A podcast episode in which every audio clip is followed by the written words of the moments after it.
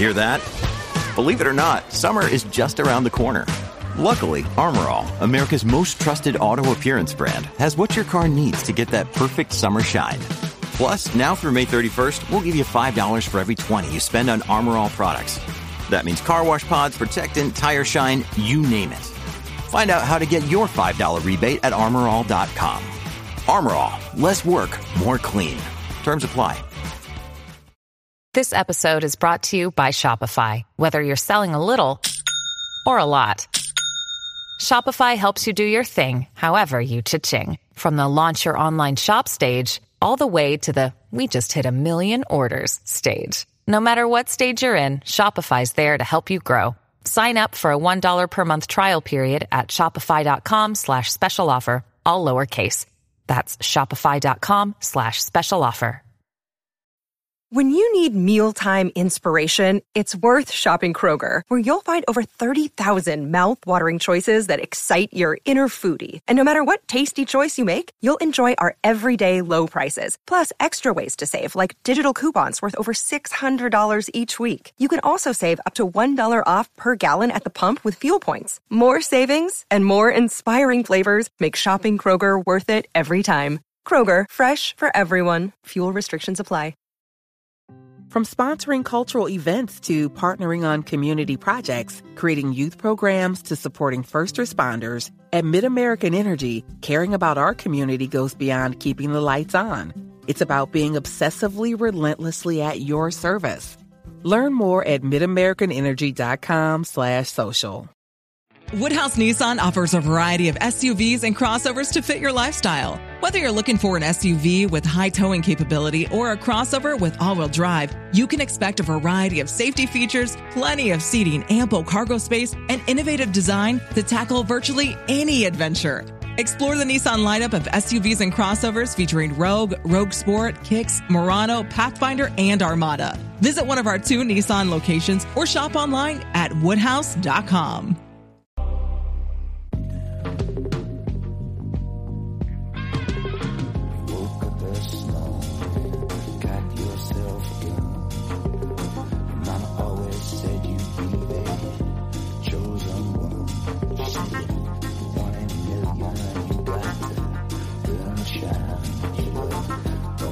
Hola a todos y bienvenidos a Fuera de Series Review, el programa de Fuera de Series donde cada semana analizamos, comentamos y debatimos sobre nuestras series favoritas.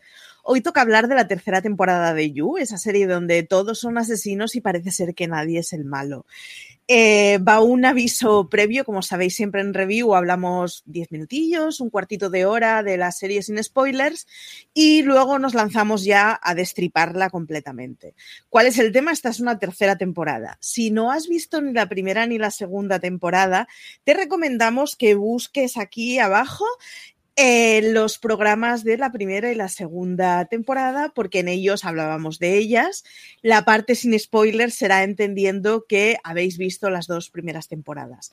Así que si no, ya sabéis, fuera de series.com, buscáis You, hay un montón de artículos de absolutamente todas las temporadas y disfrutad tranquilamente vosotros escucháis el review de la primera, el de la segunda, y luego ya volvéis aquí y os volvéis a nuestros brazos a hablar de la tercera temporada de You.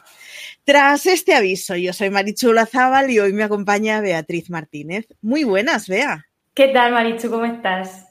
Pues estoy un poco sobreexcitada porque además he acabado de ver el episodio esta mañana y entonces yo con, o sea, he visto esta mañana los dos últimos, entonces con, con el café del desayuno estaba eh, contando situaciones cafres, básicamente, así yo aún con la legaña puesta, yo no.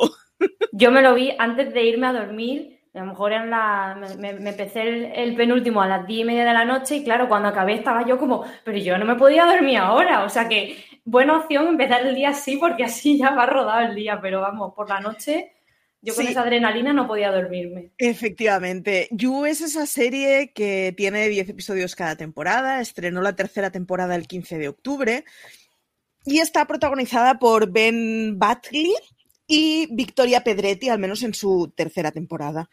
Joe eh, Goldberg es ese personaje que, está encarnado por Penn Badley, que hace de chico perfecto, es educado, es mono, es muy ilustrado, es como muy caballeroso, habla muy suave, es muy agradable, es como el yerno perfecto, salvo que tiene una cosita y es que le gusta matar gente. Primero acosa a la gente y luego la mata. Eh, como, como recomendación, no busquéis así a compañeros de vida para absolutamente nada. Es ese asesino perfecto, súper tranquilo, que parece ser que no ha roto nunca un plato y luego eh, tiene una caja de aislamiento en el sótano en donde te puede secuestrar y dejar encerrado. De hecho, esa caja, os aviso, vuelve en la tercera temporada y acaba siendo un complemento bastante gracioso. En esta tercera temporada, pues ha ido con Love Queen, la chica con la que acabó en esa segunda temporada, que estaba embarazada, si acordáis, así que han vuelto a hacer una vida en pareja perfecta. Se han ido a un barrio pijo de, baja densidad, de estos en donde todas las familias tienen mucho dinero, ellos son los machos alfas perfectos que han sido reformulados para ser el hombre que salvará tu vida y ellas son las mujeres ideales que pueden hacer cien mil cosas a la vez, estar monas y llevar las redes sociales al día. Así que, y a mí, para empezar, me parece un plan bastante distópico. Y a Joe también le parece un panorama un poco distópico. ¿Qué te ha parecido el nuevo barrio, Bea? Pues me ha parecido eh, que, representa muy bien la sociedad hoy en día. Tan, a ver, en los barrios no tan ricos, pues a lo mejor no es tanto, pero, pero es como demasiado postureo todo el rato con las redes sociales eh, todo sonrisa, vamos a llevarnos bien aunque por detrás te, pongo verde. Eh, pero, pero me ha gustado mucho que coloquen ahí a estos personajes porque son todo lo contrario y me ha gustado ver cómo se desenvuelven teniendo eh, a esos vecinos que, que, son muy diferentes a ellos y cómo, y bueno, cómo van viviendo cómo van viviendo allí con su, con su hijo. Yo además es como el neoyorquino perfecto, le encanta la ciudad, le pega muchísimo, le pega, pues eso, salir a pasear y cruzarse por comercios tradicionales, viene de una familia, bueno, donde eh, nos lo irán contando durante la temporada cuál es su pasado, pero sí sabemos que ha sido mm, criado o educado en su adolescencia por un librero que, en fin, tenía una mano bastante dura con él es un niño del sistema, que se suele decir en, la ficción americana o estadounidense, y, claro, de golpe le metes en un sitio en donde mm, no voy a decir nombres, pero es que las familias me, recomendaban, me recordaban a varias familias instagrameras de, por favor, queridos, o sea, no se puede ser tan perfecto. Es como, para todo tengo un post que te lo vas a contar. Que, tienes malas relaciones sexuales con tu marido, no te preocupes. Léeme a mí que te voy a salvar la vida. Y os vamos a ver, eres una cuñada que se hace las uñas todas las semanas. Ya está, hasta aquí toda tu preparación. Es muy gracioso, es muy gracioso el personaje de, de, Sherry, eh, eh, es muy o sea, yo al principio no la soportaba porque es un, como, una, como muy, muy pijita, como, como comentamos, como muy de las redes sociales al día son lo primero y la imagen que doy allí es lo más importante. Y, y al principio decía, pero madre mía, por Dios, esta tía. Y luego Ojo, que me fue gustando un poco más, aunque, aunque lo que, como digo, en plan, creo que representa muy bien a, mm, familias Instagramers que, que, hay hoy en día en la actualidad en, eh, nuestra sociedad, que vamos, que, lo representa genial. Esta temporada se podría resumir como dos personas buenas intentan salvar un matrimonio. Eh, permanentemente están Joe Love, que quieren tener una familia estable, quieren tener una familia que funcione bien, quieren querer a su pareja, tienen un hijo al que quieren locamente, necesitan encajar. Es como, mm, bueno, hemos tenido un pasado un poco tormentoso, llamémoslo así, pero queremos que funcione bien lo nuestro. Y entonces, básicamente son dos personas con buenas intenciones intentando salvar su matrimonio que por el camino se van encontrando una serie de impedimentos. Eh, no, no es spoiler, pero ya os aviso que este camino se van a encontrar muchos impedimentos. ¿Te ha gustado la vuelta de tuerca que ha tenido este año la temporada? Pues sí que me ha gustado bastante. Yo me lo he pasado muy bien viéndola, aunque he visto eh, que hay muchas opiniones diferentes, que a la gente no le ha terminado de gustar, como que es siempre lo mismo, pues a mí me ha gustado bastante la vuelta de tuerca y hay un giro en el, primer capítulo que yo no me lo voy a venir para nada. Y, a partir de ahí me, ha gustado bastante. Sí que hay eh, un punto a mitad que se me hizo un poco largo, se me hizo un poco de, vale, eh, me estás contando la historia, está bien, pero eh, me está, está dejando de interesarme. Pero luego hay otro giro en, el final del 8, me parece, y ya el 9 y el 10 ya me ha parecido, o sea, que cierra muy bien la historia. Y en general me ha gustado mucho la vuelta de tuerca que le han dado, porque creo que sí que mantiene esa esencia, pero no, no se parece eh, en exceso a las dos primeras temporadas y no es siempre lo mismo eh, que nos haga cansarnos de la serie. Sí, yo comparto, aunque yo reconozco que tengo una cosa que me ha fastidiado bastante y que la voy a obviar en, el resto del review, porque si no, eh, volvemos todo el rato a eso.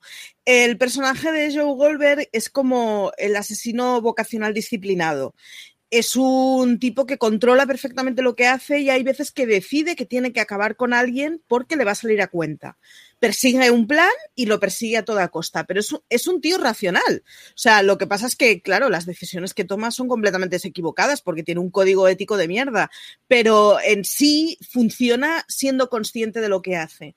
Y sin embargo, Love hace el papel de la señora histérica que pierde los nervios. Y a mí eso es una cosa que me ha sabido como un poco mal. Es decir, al final, eh, no os voy a decir spoil, no, no os voy a soltar spoilers, pero sí que todo el rato es ella perdiendo los nervios y cometiendo errores que no los ha pensado y él en cambio todo lo que hace es una cosa que he llegado a la conclusión de que esto es lo que tengo que hacer.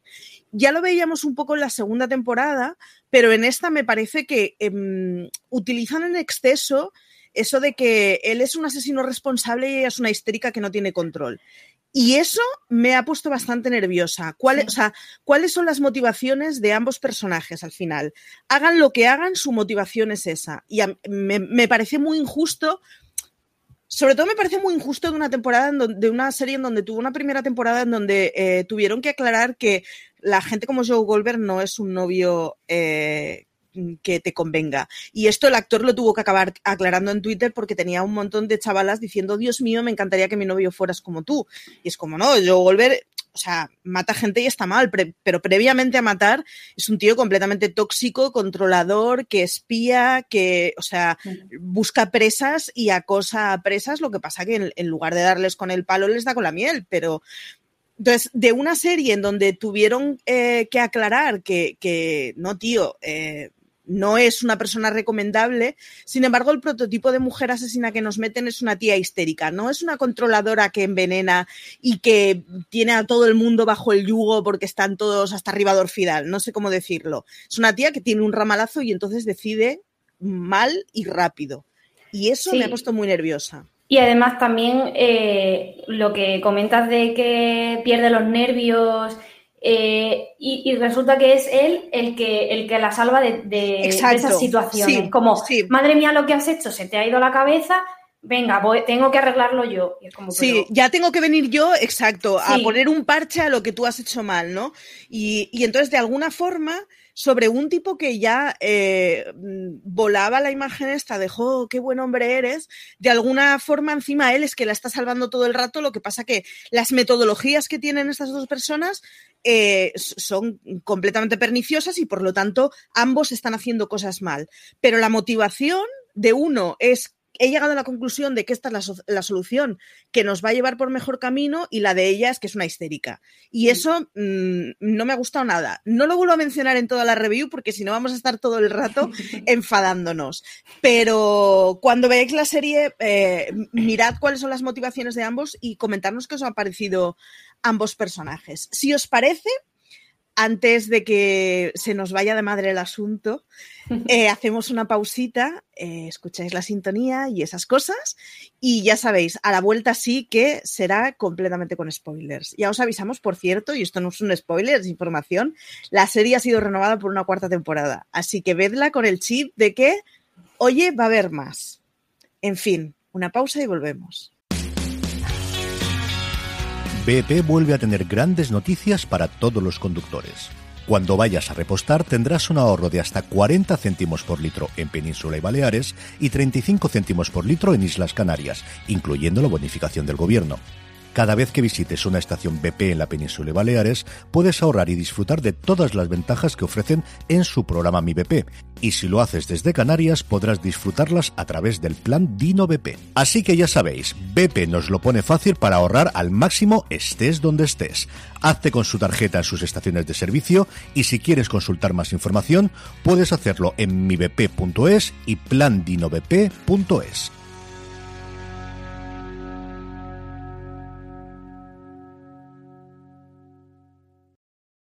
From sponsoring cultural events to partnering on community projects, creating youth programs to supporting first responders, at MidAmerican Energy, caring about our community goes beyond keeping the lights on. It's about being obsessively relentlessly at your service. Learn more at midamericanenergy.com slash social. From sponsoring cultural events to partnering on community projects, creating youth programs to supporting first responders, at MidAmerican Energy, caring about our community goes beyond keeping the lights on. It's about being obsessively relentlessly at your service. Learn more at midamericanenergy.com slash social. In my history of scared, this is the most scared I've ever been. Congratulations, Dad. It's a boy. I've always believed in the one. But being your dad is changing me. For you, I'd move to some soulless suburb. Come latte with us. Bueno, vamos allá. Primero, el, gi- el giro del primer episodio. Eh, mm, yo veo las series sin intentar leer lo que va a pasar después. Entonces, siempre en todas estas yo me sorprendo. Si iba a ser el personaje de toda la temporada, pero ¿qué hace cargándoselo en, en el Es minuto que 35? En, el, en, en la sinopsis de, de la temporada era como, bueno, se mudan a un nuevo sitio eh, con su hijo, pero tiene una nueva obsesión que es Natalie, que es la vecina. Y es como, vale, va a ir de eso, se va a obsesionar con la vecina. Pero claro, de repente ese giro en el primer capítulo yo me quedé como, pero, pero ¿y ahora qué va a pasar? En plan, o sea, creo que está muy bien como gancho para seguir viendo el resto, porque yo personalmente no me lo esperaba para nada. Pero En está muy bien. En ¿Cómo? retrospectiva es esperable, porque habían quemado mucha trama en todo Claro. el episodio. Pero yo, yo, como no intento ver el paso de después, fue como. "Uh, uh, uh". Yo Sí, me sí, había sí. hecho la idea de que la vecinita de al lado iba a ser la próxima presa. Claro, y, pero yo creo que hacen muy bien en romper eh, Es como en el primer capítulo rompemos con todo lo que habéis visto antes. Y, vais a ver una cosa diferente, o al menos al principio. Entonces creo que está muy bien y creo que. Joder, es un, capítulo, es un primer capítulo que es potente, porque ese final. O sea, al principio te va presentando los personajes y cómo están ahora, y, y esta es Natalie, y esta es tal. Pero ese final, de, de repente la mato porque me ha dado, me ha dado unos celos que me muero. eh, o sea, me gustó mucho. Tiene una cosa que está muy bien, además, y es que el final de la segunda temporada era la imagen de Joe mirando por el agujerillo de la verja y viendo a la vecinita. Entonces, nosotros llevamos dos años pensando que esta temporada va a ser sobre esa persona de al lado a la que espiará, acosará y repetirá lo que habíamos visto en la primera temporada. Lo que viene después no es súper innovador, o sea, no deja de ser una crítica a ese tipo de residencias de baja densidad con gente de quiero pero no puedo lo hemos visto muchas veces, no sé si así, pero lo hemos visto muchas veces. Sin embargo, es como que para lo primero llevabas dos años preparándote y para lo segundo de golpe no estaba en tu previsión. O sea, no, no, no pensabas que la, la temporada al final es eso, es una pareja que intenta salvarse en medio de un barrio distópico. No es para nada lo que veníamos pensando Hmm. y en ese sentido está muy bien, porque coges el segundo episodio en plan, ¿vale? Esto es ¿Y ahora nuevo. qué? Esto es nuevo. Sí. Vemos un segundo episodio más o menos controlado y, a ver, yo tenía una cosa y es que Joe Goldberg medita mucho las cosas y las calcula mucho. Y entonces calcula y tiene muy contados cuántos son los cadáveres que puedes acumular antes que te pillen de alguna forma. Es decir, si a tu alrededor mueren como moscas, en algún momento pensarán en ti. Eh, ella no lo hace así, con lo cual mm, tiene un momento de mala leche con Natalie. Me la cargo, pero es que luego lleva a Gil y ¡ap! mm, se empiezan a acumular los cadáveres. O sea, estamos solo en el tercer episodio y llevamos dos muertos. Quedan siete episodios. un episodio, un muerto por episodio. No, pero y además es muy gracioso eh, cómo, por qué mata a- al vecino, a Gil, porque, porque es como, eh, porque eres, eh, has infectado a mi, a mi hijo y estoy muy enfadado contigo porque, y se me va y se me va y te, y te meto con, con el esto del- de hacer pasteles, con, con el rodillo y me quedo tan ancha. En el momento en que otros perderíamos el control y le diríamos, es que lo que te pasa es que eres un irresponsable, y luego pensaríamos, joder, pues igual no se lo tendría que haber dicho, ella, pues en lugar de llamarle irresponsable, le arrea un cogotazo. Eh, el derechazo que tiene esta mujer es para enmarcarlo, todo se ha dicho, no falla ninguna. Yo creo que si alguna vez intentara arrear en la cabeza a alguien, en la primera fallaba, luego igual le daba, pero es que no falla una la tipa. Lo, lo bueno además es que lo... O sea, aquí es donde viene Joe a solucionar el asunto y lo transforma en una cosa que está muy bien, que es un asesinato-suicidio. Se supone que Gil se ha suicidado porque tiene mucho cargo de conciencia. Está guay esa cosa de al final en este barrio estamos todos podridos, pero es más heavy porque el bueno realmente era bueno, lo que pasa que eh, su matrimonio era un engaño y estaba Sí. casado con una tipa que se dedicaba a hacer cosas a sus espaldas que están muy mal hechas. Hombre, supongo que en grados de, de gravedad, si uno junta cinco cadáveres, pues que sobornes a alguien para que entre tu hijo a un colegio igual no es tan grave. Eh, y que sobornes a una chica porque ha sido agredida es grave, es muy grave, pero claro, es que al otro lado tenemos no sé cuántos cadáveres llevamos ya. Mm. Pasa súper desapercibido todo lo que ha hecho Gil y al final es una cosa un poco extraña de una muerte por amor.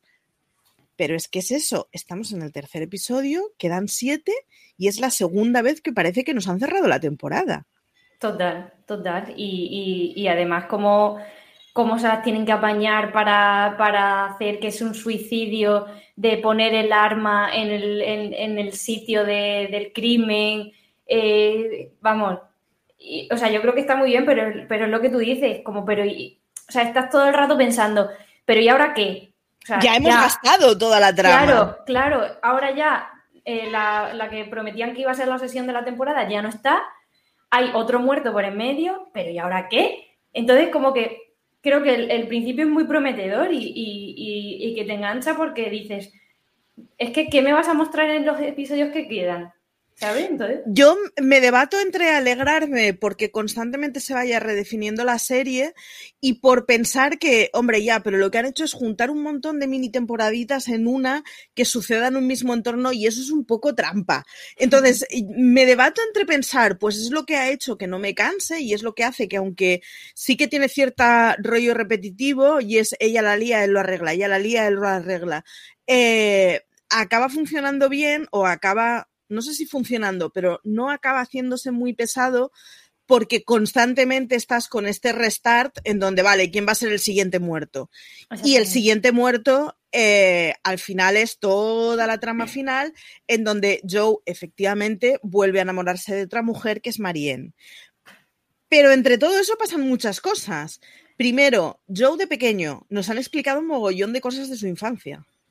Sí, y además está muy bien porque, porque sabíamos un poco de la infancia de él y de por qué eh, actuaba de determinada manera, sobre todo en la, en la segunda temporada. Recuerdo que eh, hablaron mucho de, que, eh, de la relación que tenía con sus padres, de que su padre pegaba a su madre eh, y de que porque él se, se metió mucho en el mundo de los libros, con la trama del otro, del vecino pequeño y tal.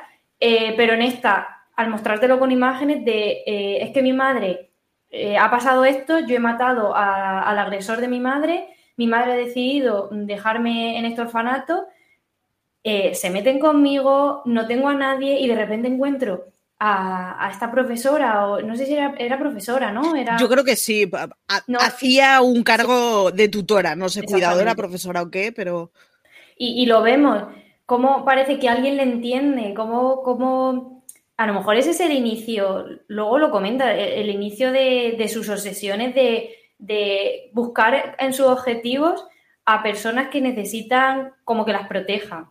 que, sobre todo sale eh, en el momento en el que eh, aparece el agresor de la, de la, profesora en la escalera y él como que piensa de, tirarlo por, por la escalera, está pensando en proteger a la, a la, otra. Entonces, está bien que te muestren desde el principio eh, de, dónde de dónde le viene todo eso y, y, cómo ha acabado siendo así para, para conocer mejor los actos que está haciendo ahora en el presente.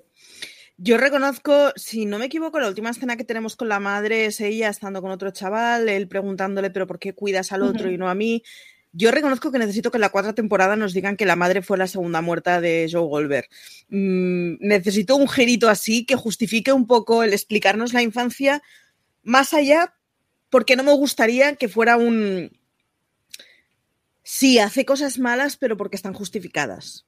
O sea, necesito que sea un despiporre y no, no, o sea, nada de lo que hagas está justificado, ¿no? Y necesito un despiporre total para que, para que de alguna forma al final no acabemos, porque me está molestando un poco la imagen que se está dando de que, pues eso, de que al final es, es un asesino responsable. Entonces, me, me, me, está quemando un poquito, reconozco. Entonces, necesito que quede clarísimo que está como las maracas de Machín y que no, lo siento, pero no es un asesino responsable, es un, en fin, es un stalker de manual. Sí, ojalá, ojalá, que, se, manche un poco su imagen, porque es verdad que lo dejan como él es, muy bonito y, hace todo esto por una razón, porque mira qué mal lo pasó en la infancia me, parece una, me parece una explicación eh, muy básica, que es verdad que es un poco la que han tenido con Love, de la madre de Love está como las maracas de Machine y, y, ha deshecho a los dos hijos que tenía, porque Forti tenía serios problemas de control y Love, bueno, ¿qué vamos a decir de ella?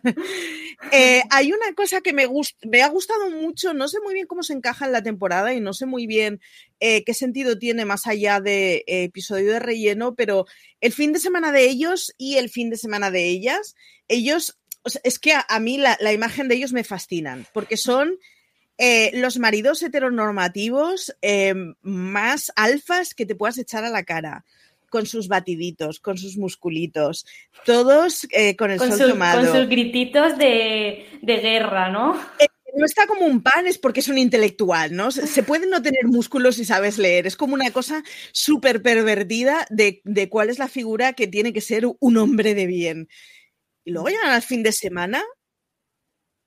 Mm, y pasan cosas que no. Vamos a ver.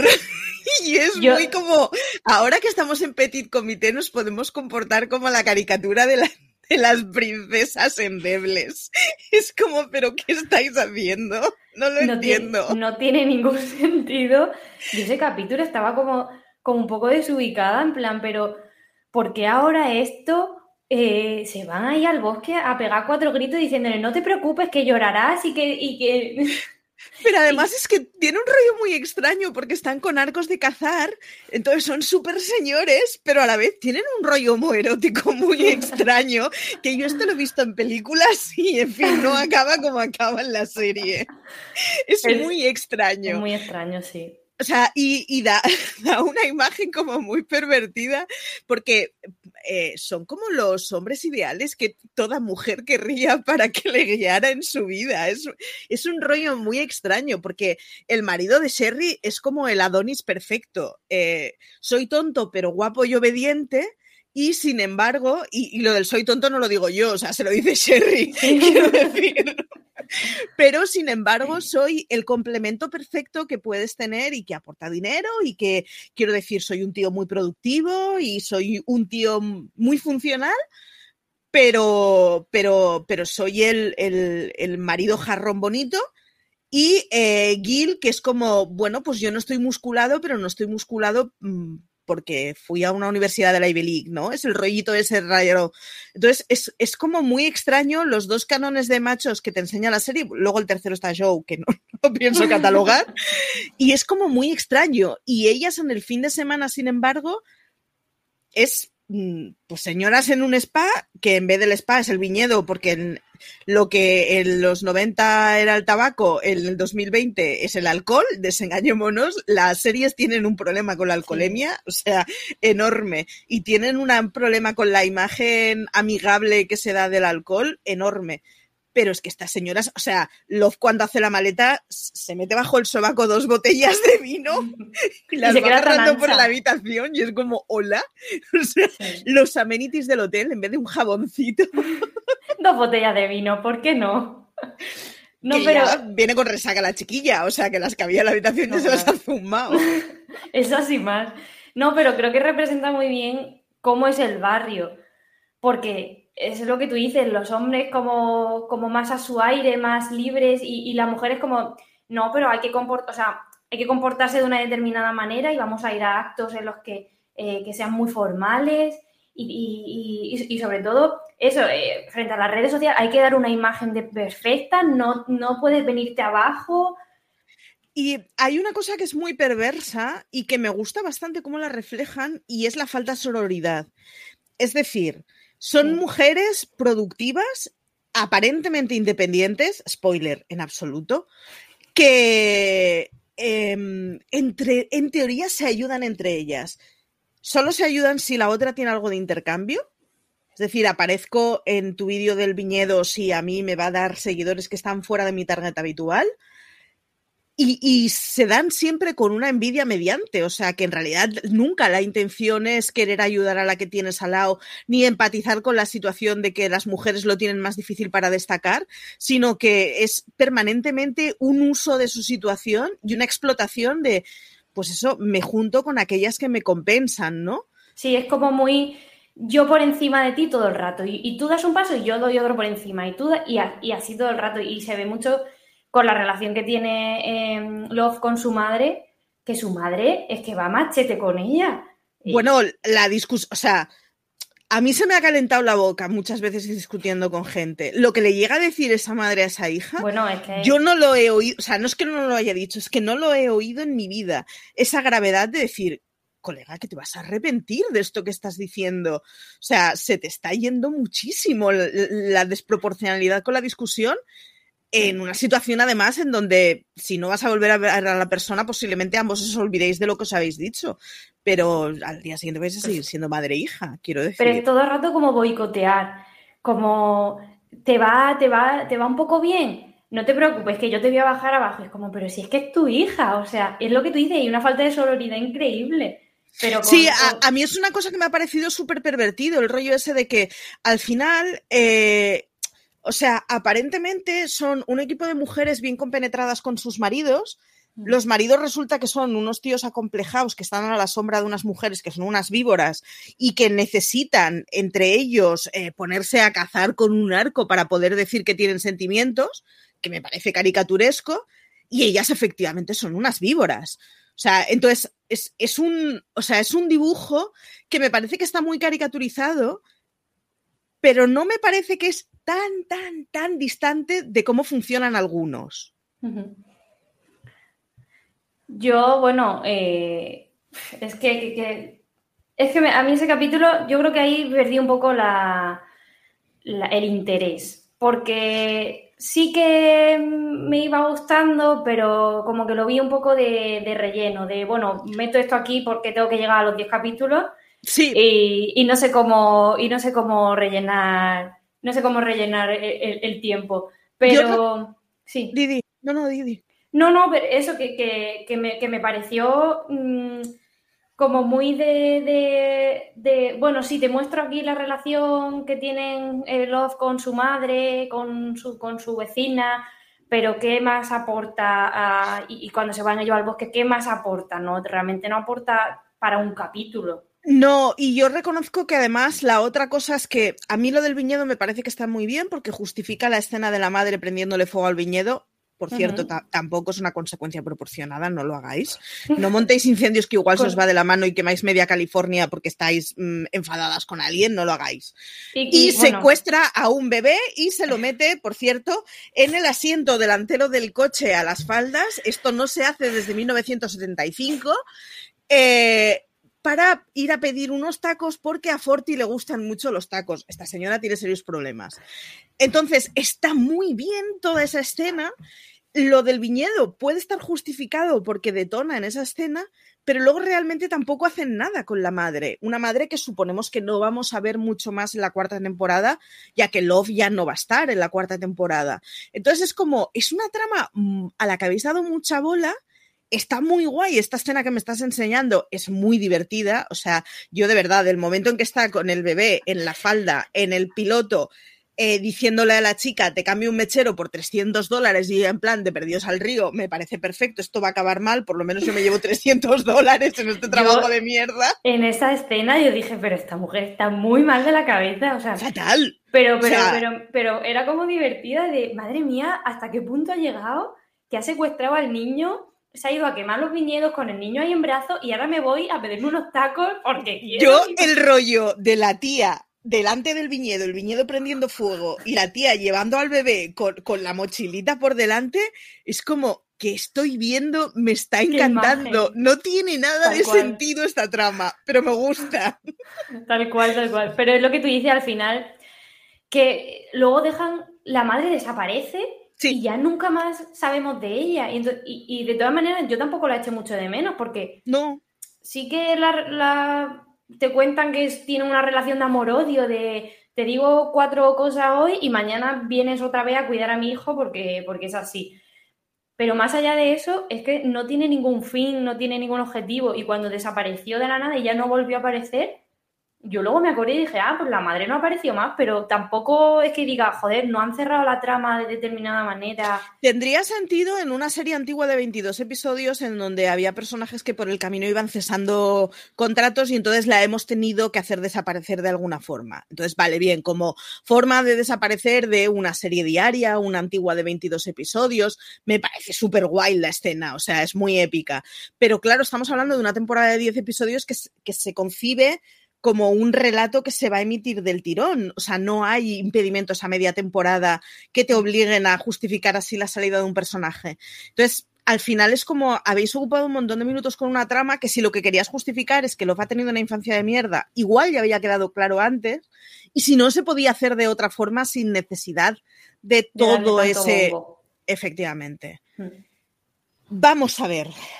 Eh, Sherry y Cari, ¿qué le pasa a esta gente?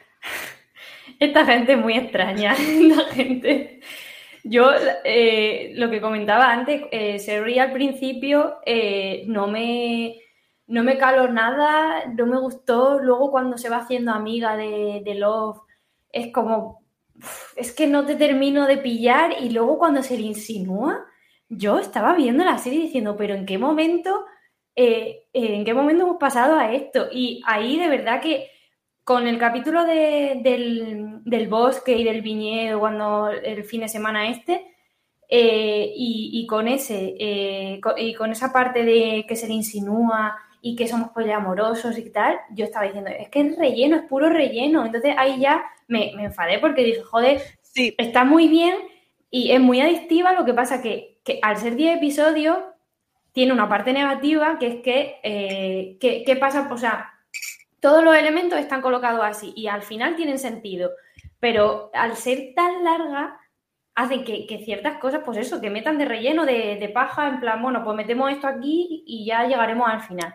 Sin embargo, se llega a una cosa muy chula y es que a mí, ellos dos como secuestrados en la caja, me parece que son los secuestrados que lo han hecho mejor. Me gustan muchísimo eh, las dinámicas que establecen ellos cuando están atrapados, el rollo ese de, mira, de perdidos al río, disparo a ver si de verdad estos antibalas, le rebota a la otra, con lo cual se cabrea y le pega un balazo en la pierna. O sea, este rollo del, del, del roller coaster emocional que llevan, me gusta mucho cómo lo llevan y me gusta mucho esta forma de explotarse al final de si es que a mí me gustabas friki con gafas, a mí es la mujer que me enamoró, a mí la señora está perfecta que se hace fotografías desde que se despierta, mm, no me aporta nada. Mm, mola mucho ese, ese reencontrarse con la esencia, por cierto, para que nos sirva para mucho. Creo que tiene, yo creo que es que es, tienen muy buena evolución los personajes, porque a partir de ahí, de ese momento en el que eh, hacen un intercambio de parejas que en principio no tenía ningún sentido y luego cobra sentido en el momento en el que Love de repente grita que mató a Natalie por Joe, claro, ahí ya, eh, o sea, ese giro me, me pareció muy guay y lo que tú dices, cuando están metidos en, en la jaula esta, eh, cómo, cómo, intentaban salir, o sea, me pareció maravilloso. Y, luego creo que el final de estos personajes es muy guay, o sea, creo que desde que empezó, que eran como muy mm, irrelevantes, de simplemente, mira, esta es la pija que, eh, que se comporta así frente al resto en este barrio que es eh, de este tipo, y cómo acaban al final, o sea, me gustó mucho y me sorprendió. A mí me gusta porque, eh, si te das cuenta, de hecho ese no es el final. Es decir, después de haber sido sinceros el uno con el otro, eh, descubrir que lo que me gustaba del otro era la esencia con el que le conocí, que era una persona distinta, que era mucho menos hipócrita y era, o sea, condicionaba mucho menos su vida a lo que pensaran los demás, se les vuelve a ver saliendo de una jaula en una charla a TED, en donde ellos han hecho de su secuestro un, un motivo económico de nuevo. O sea, sí, pero te has acostumbrado a un tipo de vida que es mucho más glamurosa, que es muy dependiente, que es muy vacía, lo que tú quieras, pero que te reporta una serie de reconocimiento social al que ya te has enganchado. Sí, es como que tienen ahí esa parte de estoy en la jaula y madre mía, probablemente muramos aquí, vamos a sincerarnos, vamos a dejarnos de tontería de todos estos años y, y vamos a ser realmente quienes realmente somos pero claro, al final. Pero al día siguiente sigues teniendo una cuenta de Instagram con un montón de gente que te pregunta dónde estás, ¿no? Exactamente, ¿no? Al final vuelven, pero, pero yo creo que es esa parte de, de estar cuando están metidos en la jaula y, y cómo eh, intentan convencer a Love de que le saque y, y, esa de, de, disparo, lo que tú dices, pues ahora cojo y, disparo para allá a ver si de repente o, y te voy a disparar en la pierna, o sea, creo que, que, son muy buenos juntos. Por cierto, la estrategia de Love de os dejo un arma, vosotros os apañaréis, me encanta. O sea, como estrategia de, mira, ¿sabes qué? Me voy a quitar el problema de encima, ya me lo solucionaréis vosotros. Mataos y mm, fin. Me parece uno de esos recursos bastante guays, ¿eh? tengo que reconocerlo. Por cierto, no sé qué hacía Cari con un arma en el, eh, en el set de maquillaje ese que llevan, que me encantan porque son como son estuches de maquillaje de los maquilladores profesionales que van con maletas, que son como cajas de herramienta, pero en plan glamuroso, solo que dentro puedes elegir entre vibradores o drogas. o sea. Es muy creepy, es muy creepy. Cuando llegan ahí con las maletas y, yo, ah, pero qué sé, ¿qué, pasa? ¿Que se mudan aquí? yo pensé que se iban a disfrazar, lo reconozco. Yo digo, les vamos a ver de cuera a todos. pues mira, mira, no hubiera sido tan descabellado. Otro de los personajes que tiene toda esta temporada es el papel de Teo, que reconozco que es un papel que a mí me ha sobrado completamente y hago la traslación. Si fuera un señor de 40 años eh, mm, tirándose a una niña de 17, posiblemente no lo veríamos tan divertido. Eh, me, parece una de esas tramas que nos podemos permitir porque lo de la fe fatal con el niño de 17 años aún lo vemos un poquito bien pero me parece de nuevo completamente innecesario. Se podría, porque tampoco pasa tanta información y la información que pasa podrían haber llegado a ella con Joe Goldberg entrando en el piso del, del marido de Natalie para espiar lo que fuera. Me parece un poco injusto, la verdad. Es verdad que luego tiene un papel redentor para el marido de Natalie que funciona muy bien, de la última escena, pero se podría haber explicado eso sin necesidad de toda esta historia de la persecución de los amores. Mm, gente de 17 años que no sois, de verdad que no, que la gente de 30 y tantos no mola como pareja.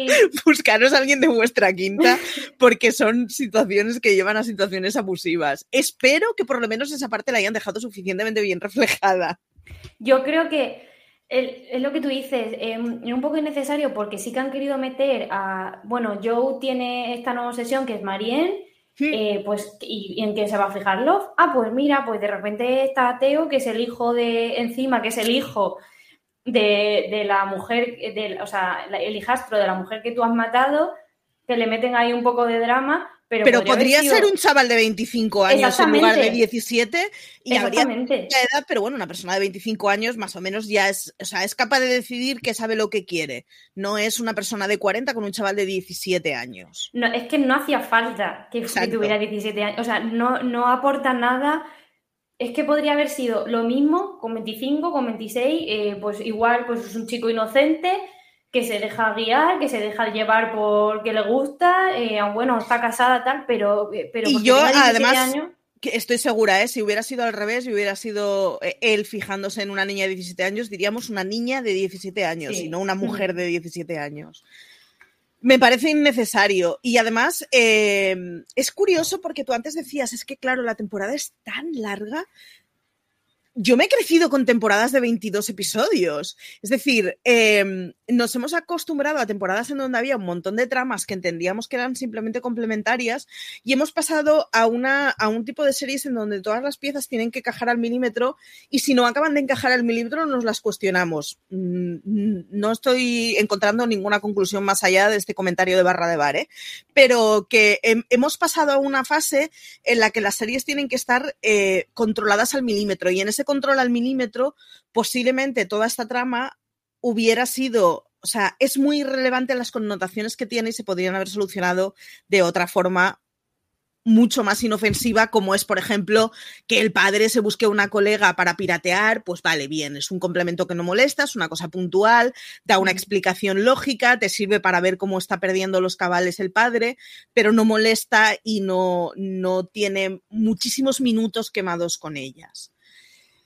Bueno, y vamos con el tramo final. Marién.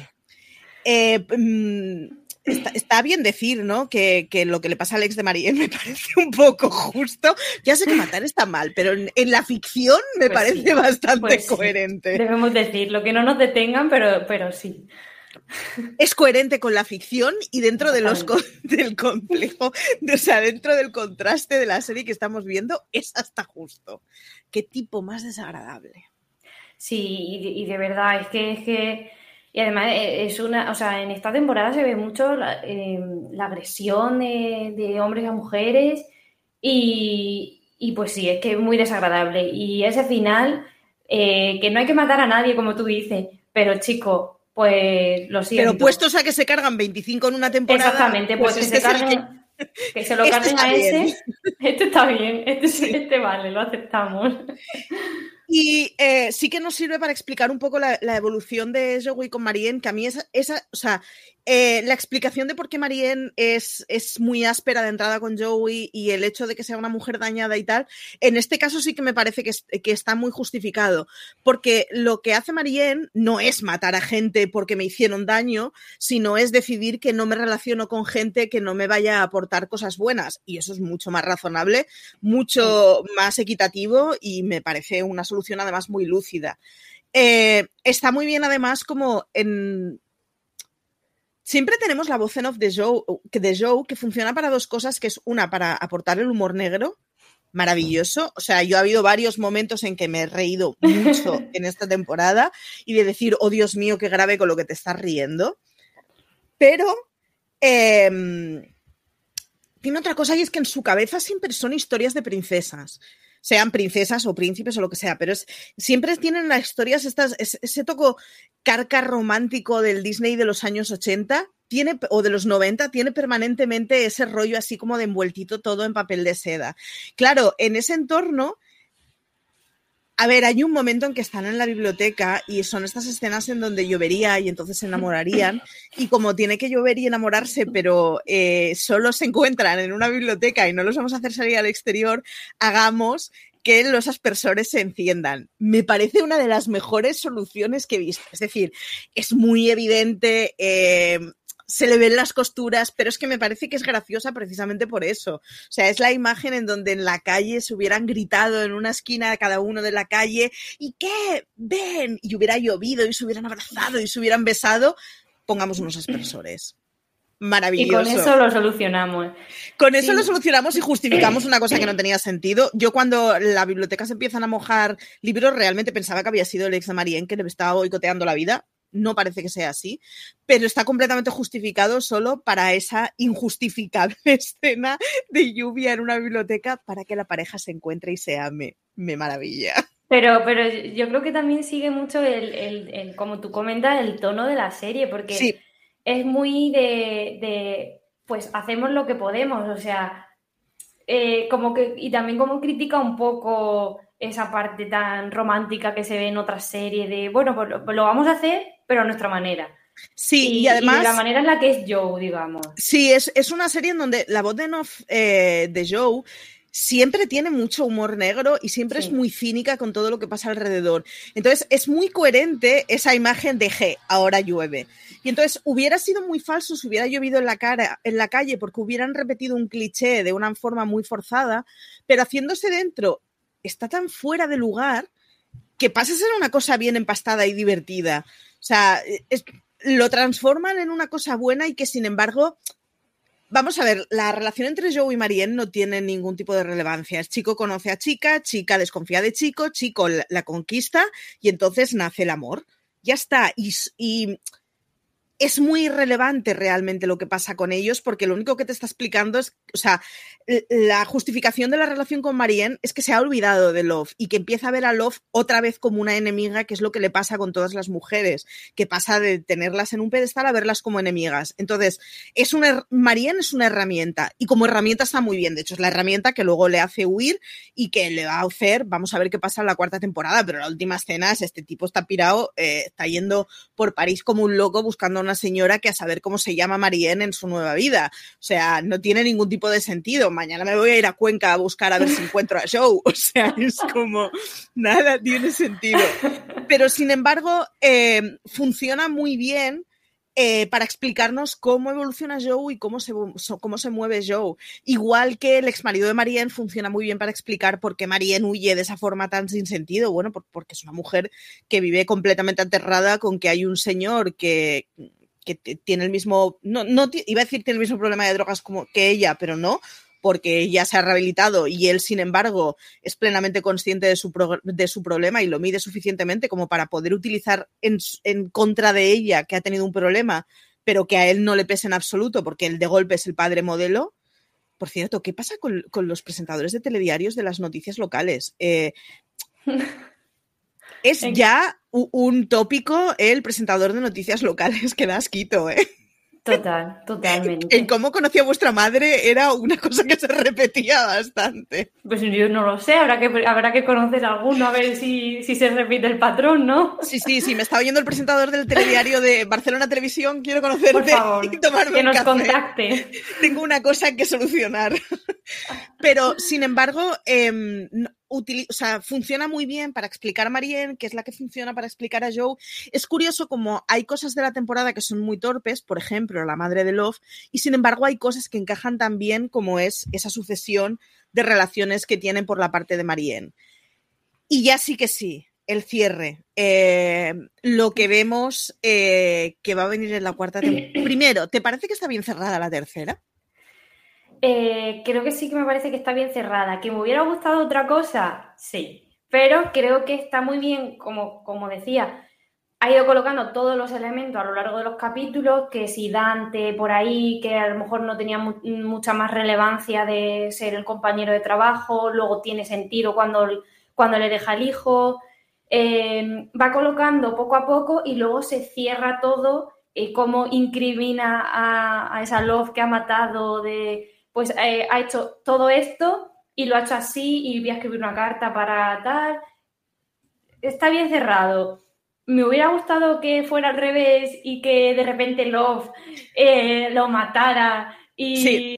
me hubiera gustado, pero claro, eh, la parte, o sea, sería muy arriesgado que en la cuarta Joe muriera, que es el protagonista indiscutible de la serie, y, y que Love comenzara, sería eh, sería un gran reto para, para los espectadores porque a lo mejor ya no tendría sentido o cerrar ahí No, un spin-off. Me parecería una maniobra muy inteligente si la serie tuviera 16 temporadas. Es decir, si la serie fuera un hay un asesino que es la voz en off, este asesino desaparece y le empalma su, ases- su, a- Claro. su asesino, que entonces es la segunda voz en off, que a su vez será relegada. O sea, me parecería una estrategia muy buena para una serie de muchas temporadas de cómo transformamos eh, Anatomía de Grey que gira alrededor de Grey para que gira alrededor de otra persona, digamos. Pero no creo, o sea, no, no puedes hacer una tercera temporada pensando que esto va a tener ocho, así que me parece bien que sigan con Joey. Mm. Pero sin embargo, sí que es cierto que deja para la posteridad que al final eh, Joe es un asesino medido y ella era una taradita. Y es como, hombre, pues igual no es muy justa esa lectura. Ya he dicho que no iba a hacer mucho más hincapié en este tema, así que ahí lo dejo. Pero sí, me pasa un poco como a ti. Me hubiera gustado más otro tipo de final, pero entiendo que es un final coherente. Hmm. Cuarta temporada, porque Netflix nos ha dicho que hay una cuarta temporada. Eh, si Netflix lo ve tan claro, es que realmente la cuarta temporada va a ser Joe buscando a Marianne, o nos van a hacer como en esta temporada y mm, Joe buscará a Marianne el primer día y al final del primer capítulo, cuando esté en Cuenca buscando a Marianne, encontrará una conquensa y dirá, ahora eres tú la mujer de mi vida. Yo tengo mucha. eh, tengo muchas ganas de ver cómo, cómo lo van a hacer. Porque las dos primeras fueron de una manera. Ahora le han dado la vuelta y le han hecho, eh, le han dado un pequeño giro y lo han hecho de otra manera. Pero ¿qué van a, qué van a hacer en la cuarta? Porque Un road trip. es que, es que, es que, ¿qué haces para seguir sorprendiendo al espectador? Porque lo que tú dices, si de repente encuentra a Marien y empieza una nueva vida con ella, no sé qué, y luego vuelve a las andadas, ya estás haciendo lo mismo que has hecho en la tercera. Entonces, yo no sé por dónde van a, yo no sé por dónde van a tirar. Eh, es que, es que me pilla un poco que tengo ganas de saber, pero porque no sé, no sé cómo van a hacer para, para darle otra, otra vuelta. Yo quiero pensar, porque eh, tal y como acaba la tercera, podría ser un final perfecto de serie y aquí lo dejamos y ya está. Y Joe hará esto eternamente y bla, bla. Ya está. Pero habiéndose confirmado una cuarta temporada después de una tercera, eh, quiero pensar que es porque hay un plan mesurado y no porque les funciona la audiencia y han decidido que no quieren dejar escapar a la gallina de los huevos de oro. Voy a tener ese acto de confianza en Netflix. A ver, Netflix, lo que amenacé la primera vez con Mindhunter. Si ahora esto es solo por la gallina de los huevos de oro, va a haber dos motivos por los que voy a estar muy enfadada con Netflix, yo lo aviso. Puede ser que sea por porque les ha dado bastante éxito, porque de hecho la renovaron dos días antes de que se estrenara la tercera. O sea, ni siquiera te has esperado a ver si la gente está contenta con la tercera, si le ha gustado el, el- el cambio, si, eh, cómo, yo qué sé, eh, si con el final están de acuerdo a partir de ahí, pero no, o sea, de- o sea, dos días antes que no te has podido esperar, tres días, cuatro, has renovado por una cuarta. Entonces, yo quiero también pensar que no ha sido porque es un éxito y, y venga, vamos a darle, vamos a tirar el chicle. Eh, quiero pensar que es porque realmente lo que tú dices, tienen un plan de, vamos, eh, la cuarta va a ser así, o planearon la tercera y la cuarta juntas y venga, sí, vamos a hacer la cuarta de determinada manera. Quiero pensarlo, pero ojalá estemos, eh, estemos en lo cierto de que, de que no sea por el éxito. Yo, por cierto, eh, os, os leo una serie que me ha notado durante la temporada, que si, eh, si existe vida más allá de la que tenemos y Marichu renace en una protagonista de una ficción de True Crime, quiero tatuarme la siguiente frase, que es, y ahora descubro que eres feliz matando por otra mujer mientras yo lo hago por ti. Si en algún momento os encontráis en una relación en donde creáis que es necesario decir esto, encender las red flags. o sea, me estoy enfadando ¿no? porque yo marto por ti mientras tú matas por otra. ¿Qué está pasando en esta familia? Es que es, que es, muy, es muy random todo. Es que. e- es muy gracioso porque es, o sea, es una frase típica de discusión de yo hago cosas por ti mientras tú haces cosas por otra. Claro, Pero pero. me da igual. cuenta- Teniendo en Es cuenta una- que son dos psicópatas, dos, Claro, dos claro, personas claro, tóxicas. claro. A mí es, esto es el motivo por el que me sigue gustando You. Sigue utilizando eh, cosas que si las extrapolamos a una discusión cotidiana sería una cosa en donde a mucha gente habría que explicarle que esta es una señal de que hay un problema. Tú no haces cosas por alguien pensando que te las va a devolver por ti. Eh, si a la otra persona quiere hacer cosas por otra persona, igual hay que entender que eso se ha acabado. Quiero decir, lo que en cualquier otro tipo de contexto nos llevaría a muchas conversaciones pedagógicas, aquí se le da la vuelta como que, ¿cómo que estás matando por otra? ¿Pero qué está pasando? Sí, sí, sí. Quiero que la próxima vez que veáis You, eh, la hagáis toda teniendo en cuenta ese chip y entonces escuchando la voz de Joe de humor negro, eh, cuestionando las situaciones que lleva. Me parece que es lo que hace que eh, esta tercera temporada a mí me ha seguido valiendo muchísimo la pena me hace muchísima gracia. Me parece que hay muchas eh, series, documentales, películas, etcétera, que hablan de lo que es una relación tortuosa y de qué cosas no hay que hacer en una relación. Así que me parece muy bien una relación que caricaturiza y banaliza absolutamente todas las perversiones que puede haber en una relación, las lleva al extremo y a lo cómico. Así que, vea, ¿qué balance te queda a ti de la tercera temporada? Para mí el balance es más bueno que malo. Eh, lo que decía al principio, he leído a gente que no le ha gustado y yo desde el principio la he disfrutado un montón. Me ha gustado mucho, eh, me ha sorprendido eh, con esos giros y, salvo lo que comentaba, salvo ciertas cosas que creo que han metido ahí por relleno, por, por vamos a darle un poco de, vuelta para, para el final, me ha gustado bastante y creo que se, y creo que se cierra muy bien. Y, como digo, me hubiera gustado de otra manera, pero, pero creo que, que, todo lo que ha ido presentando lo cierra bien. Entonces, para mí, el balance es bueno. A mí me ha gustado bastante. Y, y es eso, estoy expectante a ver la cuarta, eh, cómo, cómo la llevan. Muy bien, pues con eso nos quedamos. Bea, muchísimas gracias por haber estado aquí. Nada, nada, gracias a ti por comentarlo conmigo. Yo necesitaba ya hablarlo con alguien porque yo leía mucho y decía, ¿por cuándo vamos a grabar? ¿Cuándo vamos a grabar? Tal cual. Eh, deciros que You es una de esas series, eso, ya estamos en la tercera temporada, tenéis review de las dos temporadas anteriores, tenéis un montón de artículos que se han ido, que se han ido haciendo durante estos años y es que es una de esas series, primero, que funciona bien, con lo cual en las series que hay gente que la lee y tal, pues hombre, siempre mola escribir cuando te escucha la gente y sigas escribiendo de cosas que hay alguien más allá y que no es un querido diario y al cielo. Así que esta es una de esas series en las que encontraréis un porrón de artículos de ella en Fuera de Series. Ya sabéis, como siempre, fuera de series.com barra series barra you. Y nada, habrá que ver qué pasa con Joe Goldberg en esta cuarta temporada. Y tengo que reconocer que si la cuarta tiene que ser la última, espero que los últimos seis episodios Joe Goldberg esté en la cárcel siendo maltratado por sus compañeros de celda. Es un final que me parecería bastante justo. Así que, Bea, muchísimas gracias por haber estado conmigo. Nada, hasta la próxima. Y a todos vosotros, nada, ya sabéis, nos podéis escuchar en la cadena de podcast, nos podéis leer en la web. Es un placer trabajar para vosotros. Así que, nada, como dice siempre CJ, tened mucho cuidado ahí fuera.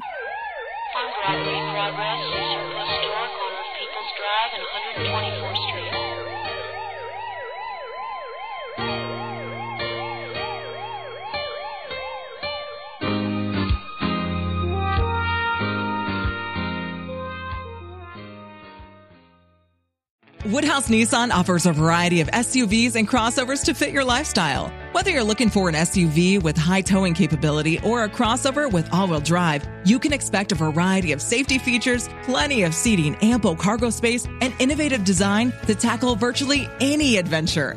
Explore the Nissan lineup of SUVs and crossovers featuring Rogue, Rogue Sport, Kicks, Murano, Pathfinder, and Armada. Visit one of our two Nissan locations or shop online at woodhouse.com.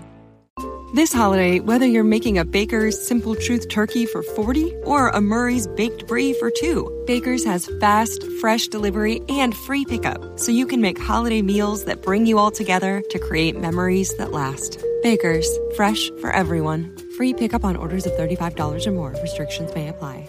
Choose from a great selection of digital coupons and use them up to five times in one transaction. Check our app for details. Baker's, fresh for everyone.